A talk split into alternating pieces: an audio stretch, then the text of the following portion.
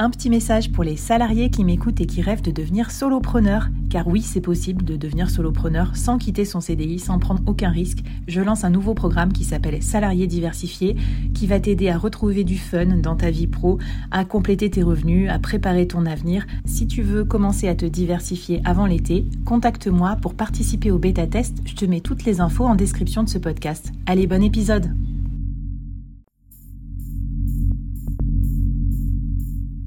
Quoi ressemblerait ton business si tu pouvais être épaulé par les meilleurs experts? Avoir un board de rêve disponible 24 heures sur 24 pour t'aider, répondre à tes questions? Je suis Flavie Prévost et ce board, je l'ai créé pour toi dans ce podcast. Tu es dirigeant, entrepreneur, freelance ou tu vas bientôt te lancer? Ne reste pas tout seul dans ton coin. Inspire-toi des conseils des meilleurs chaque jour par ici, à mon micro. Et si tu l'oses, on te mettra au défi parce que nous, ce qu'on aime bien, c'est te faire progresser vite et bien. Alors bienvenue à toi, bienvenue dans ton board et bon épisode.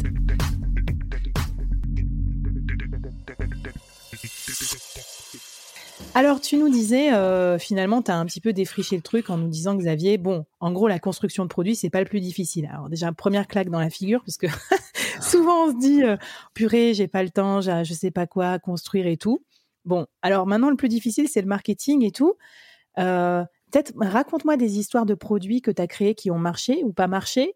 Et puis, bah, comment on fait pour les faire, euh, pour les faire adhérer, pour trouver ses clients, pour, euh, pour qu'ils génèrent du chiffre d'affaires aussi, parce qu'il faut bien en vivre. Toi, tu vis que de ça ou tu as, ou as un side genre freelance à côté? Ouais, alors moi je vis que de ça euh, parce que j'ai fait, j'ai essayé. En fait, ça fait deux ans et demi maintenant que je fais ça. Euh, et comme je te disais dans, dans un épisode précédent, euh, j'ai commencé avec six projets en six mois parce qu'il me restait six mois de chômage à l'époque. Euh, mhm. Et, et j'ai essayé justement de, de, ne pas vendre mon temps. Euh, mon, mon, espèce de marotte, c'était je veux pas vendre mon temps, je veux plus refaire de service, je veux faire que du produit. Euh, encore une fois, c'était probablement une, une, une, une, approche un peu hardcore. Et je suis en train d'en revenir d'ailleurs parce que je suis en train de monter une agence. mais mais c'était intéressant à tester en tout cas. Ouais.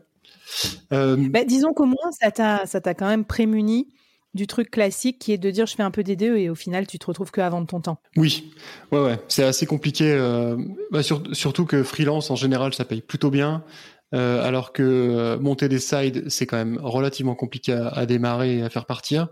Donc oui, oui, c'est vrai qu'assez vite tu t'es tenté par par faire que du freelance, quoi. Ouais, mais du coup, pour après, tu, bah justement, ce, ce point d'inflexion, tu l'as vu quand? Parce que tu dis ça met du temps à faire partir ces projets. Alors, à partir de quand on se démoralise et à partir de quand on se dit ça va, je continue? Parce que je pense à mes courbes de vente. Euh, bon, au début, c'est pas glorieux quand même. Hein. Ouais, et ça, c'est une question qui est ultra compliquée et j'ai toujours pas craqué le code. Euh, c'est toujours, en fait, c'est toujours quelque chose qui m'a moi m'a fait peur euh, parce que j'ai vu pas mal de potes. Je sais pas pour toi, mais moi j'ai vu pas mal de potes qui ont monté des boîtes justement en mode startup et je pense que ça vient aussi de là mon mon idée de portfolio. Euh, donc qui étaient focus sur un truc et qui ont passé 3, 4, 5, 6 ans à galérer, à ramer dans tous les sens pour essayer d'avoir un truc qui fonctionne et au final ils se sont plantés et donc, ils ont passé cinq ans à galérer, à se payer à peine et tout ça. Mm. Et je me suis dit, mais moi, jamais de la vie, je fais ça. Et en fait, quand tu lances un produit, eh ben, c'est vachement dur de te dire, bon, j'arrête, quoi. Euh, et c'est aussi pour ça que je me disais, avec un portfolio, j'aurais peut-être moins d'attachement à ça. Donc, je vais pouvoir euh, mm. les tuer plus vite. Euh, et en fait, c'est quand même dur. c'est ce que j'allais dire. Bah, raconte-nous, euh, est-ce que tu en as mis beaucoup au cimetière ou est-ce qu'au final, tu les as tous gardés en espérant qu'un jour, peut-être, il y a cette fameuse courbe euh, Non, non, j'en ai, ai mis quelques-uns au cimetière. Euh, et je pense que j'en ai mis... Alors, c'est toujours un peu compliqué à, dire hein, maintenant, mais il y en a, quelques-uns que j'ai mis trop vite au cimetière, je pense. Euh, il y en a un typiquement, il s'appelait Pipe Social. C'était un CRM pour Twitter, en gros pour les DM Twitter, parce que pour ceux qui n'utilisent pas Twitter, les DM Twitter c'est une horreur à gérer. Et donc j'avais créé un CRM hmm. avec un avec un pote qui s'appelait Pipe Social. Et, euh, et, en fait je l'ai tué je sais pas cinq six mois après l'avoir lancé parce que ça décollait pas euh, le produit était pas terrible et tout ça. Et je me suis rendu compte après il, y a, y a quelques mois qu'il y a quelqu'un qui avait lancé la même chose et qu'il était arrivé à je crois 1000 dollars de MRR donc de, de revenus mensuels et que ça grossissait. En mmh. fait, l'idée était bonne, l'implémentation peut-être pas forcément, mais surtout lui, la différence entre lui et moi, enfin entre celui qui marche et celui qui marche pas, c'est que lui s'est accroché plus longtemps, il a pas gagné plus, et, euh, et voilà quoi. Donc il y a, y a, vraiment une histoire de, de marketing, de comment tu le vends et de combien de temps tu arrives à pousser pour que ça marche quoi. Et alors Ben, deux questions. Déjà, est-ce qu'à un moment, quand tu en lances plusieurs, est-ce qu'à un moment, tu dois te concentrer sur un, justement, peut-être au moment où tu fais le marketing et laisser un peu les autres vivoter, ou est-ce que tu continues à t'occuper conjointement de tous? Ouais. Et puis deuxième question, est-ce que justement la le l'histoire des small bets, ça peut pas se terminer en revente aussi de ton truc, même pas forcément cher, mais tu vois à un concurrent, un truc comme ça, plutôt que en, en MRR, en revenu euh, mensuel récurrent. Pardon, Ouais. je traduis le Ouais. vocabulaire SAS. Oui, alors euh, tu peux. Moi, je continue à faire plusieurs trucs en même temps. Euh, là, en fait, j'ai réduit la voilure parce que j'en avais six. Euh, j'en suis, je suis maintenant à trois ou quatre. Je continue à en lancer aussi. Et, effectivement, une des, une des, euh, une des portes de sortie, c'est de revendre. Euh, et c'est de plus en plus simple de revendre des, petits produits ou des petits SaaS avec des sites comme acquire.com ou ce genre de trucs. Tu peux, tu peux revendre. euh, tu peux revendre des petits, même des infoproducts en fait. Donc bon, ça peut être une porte de sortie aussi. Ok, bah vas-y, je connaissais pas.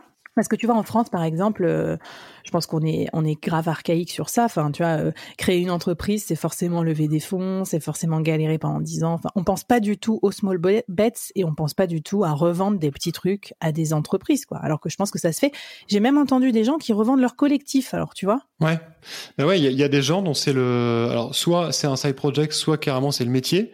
En fait, ce qu'ils ce qu'ils font, c'est qu'ils achètent des, des sites internet, donc que ça soit des blogs ou des sites e-commerce, mais même des blogs. Et en fait, ils les boostent pendant un an ou deux, et ensuite ils les revendent, ils les Mhm. remettent sur le marché. Et ils se font du, et ils se font du fric comme ça. Donc oui, il y, a un- il y a un vrai truc. Right about now, the Funk Soul Brother. Check it out now, the Funk Soul Brother. Right about now, the Funk Soul Brother. Check it out now, the Funk Soul Brother. Right about now, the Funk Soul Brother. Check it out now, the Funk Soul Brother. Right about now. Les malins, les petits malins. bon, écoute, trop bien. Est-ce que euh, est-ce que tu as des conseils à nous donner ou peut-être un défi? Justement si on est en phase de on a un produit pour le marketer et, euh, et mieux le distribuer. Moi, ce qui pourrait être typiquement mon cas avec l'accélérateur solopreneur parce que c'est un bon produit, il y a plus de 20 ou 30 personnes qui l'ont fait et testé. Et du coup, j'aimerais bien accélérer la croissance. Euh, Qu'est-ce que tu me conseilles? Alors, y a, alors si c'est un produit qui est déjà existant avec des utilisateurs, le premier truc c'est d'aller voir les utilisateurs et de récupérer leur feedback. Donc ça, ça peut être Mhm. un, un défi facile. Euh, et sinon, pour quelqu'un qui, euh, qui se lance juste, ça serait de lister, déjà d'essayer de, d'essayer de définir son, euh, son, le persona de son, de son client. Euh, quel type de client c'est? Est-ce que c'est un développeur? Est-ce que c'est un chef de marketing? Est-ce que c'est un responsable e-commerce? Ce genre de choses. Et puis ensuite, une Mhm. fois qu'on a à peu près le persona, de lister quels sont les endroits où ces gens se regroupent, où est-ce qu'ils parlent entre eux. Euh, alors ça pourrait être sur Twitter, sur des groupes Facebook, sur des groupes LinkedIn, sur les groupes LinkedIn, sur des Discord. Maintenant, il y a beaucoup beaucoup de communautés Discord. Mm. Donc essayer de lister un petit peu ça exhaustivement. Et ensuite, eh ben, aller dans, aller dans cette communauté, commencer à discuter avec la communauté et, euh, et euh, comprendre si ton produit correspond à leurs problèmes déjà. Et puis si c'est le cas, eh ben, euh, promouvoir son produit.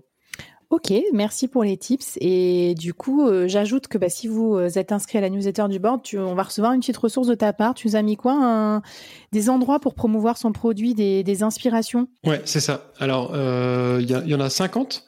J'ai mis des endroits qui sont plutôt en anglais, par contre. Les endroits sont plutôt en anglais. Euh, Mais il faut, faut que je vois pour en rajouter en français. Mais ouais, c'est ça. C'est toujours l'idée de va se- aller chercher des canaux de distribution différents. bah, Tu sais, d'ailleurs, quelqu'un me l'avait suggéré. euh, Peut-être l'idée de traduire son produit en anglais et de le distribuer sur des canaux anglais, ça peut être une idée aussi, parce que nous, on pense que France, mais c'est un peu limité.